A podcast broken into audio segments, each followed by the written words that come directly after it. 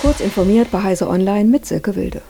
Mitten im US-Wahlkampf gelang es der NATO-Denkfabrik Stratcom, über 330.000 gefälschte Interaktionen für gerade einmal 300 Euro in großen sozialen Netzwerken zu kaufen. So ließen sich die Social-Media-Konten von zwei US-Senatoren mit gefälschten Interaktionen über russische Trollfabriken manipulieren. Die in dieser Zeit angeblich hochgefahrenen Abwehrmechanismen der Plattform zeigten kaum Wirkung. Das Experiment habe auch erneut gezeigt, dass das Melden eines Kontos wegen bestätigter Social-Media-Manipulation wenig bringe, schreibt Stratcom. Die Betreiber würden dadurch in der Regel nicht veranlasst, einen solchen Account zu sperren.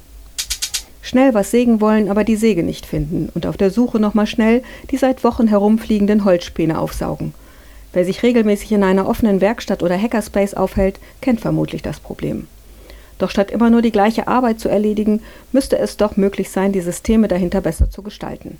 Das dachte man sich zumindest im Hobbyhimmel Stuttgart und hat Osso entwickelt. Die Abkürzung steht recht selbsterklärend für Open Source System für Sauberkeit und Ordnung für offene Werkstätten, schreibt das Make Magazin und verweist auf die aktuelle Makerspace Challenge, bei der Hacks und Helferlein gegen Chaos in der Werkstatt gesucht werden. Apples Autoprojekt Titan ist so weit vorangeschritten, dass Apple sich nun zu einer Fertigung eines für Endkunden gedachten Fahrzeuges entschieden habe. Das berichtet die Nachrichtenagentur Reuters unter Berufung auf informierte Personen.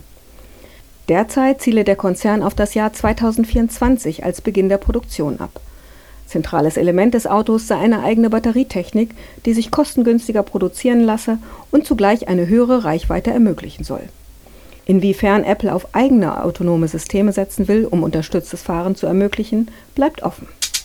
ByteDance, die chinesische Muttergesellschaft der Kurzvideoplattform TikTok, will wohl die gesamten 27,6 Prozent der Anteile der China Mobile Games and Entertainment Group von Fairmont Rich Investment übernehmen. Wie Reuters aus unterrichteten Kreisen erfahren haben will, soll der Deal ByteDance ein weiteres lukratives geschäftliches Standbein verschaffen.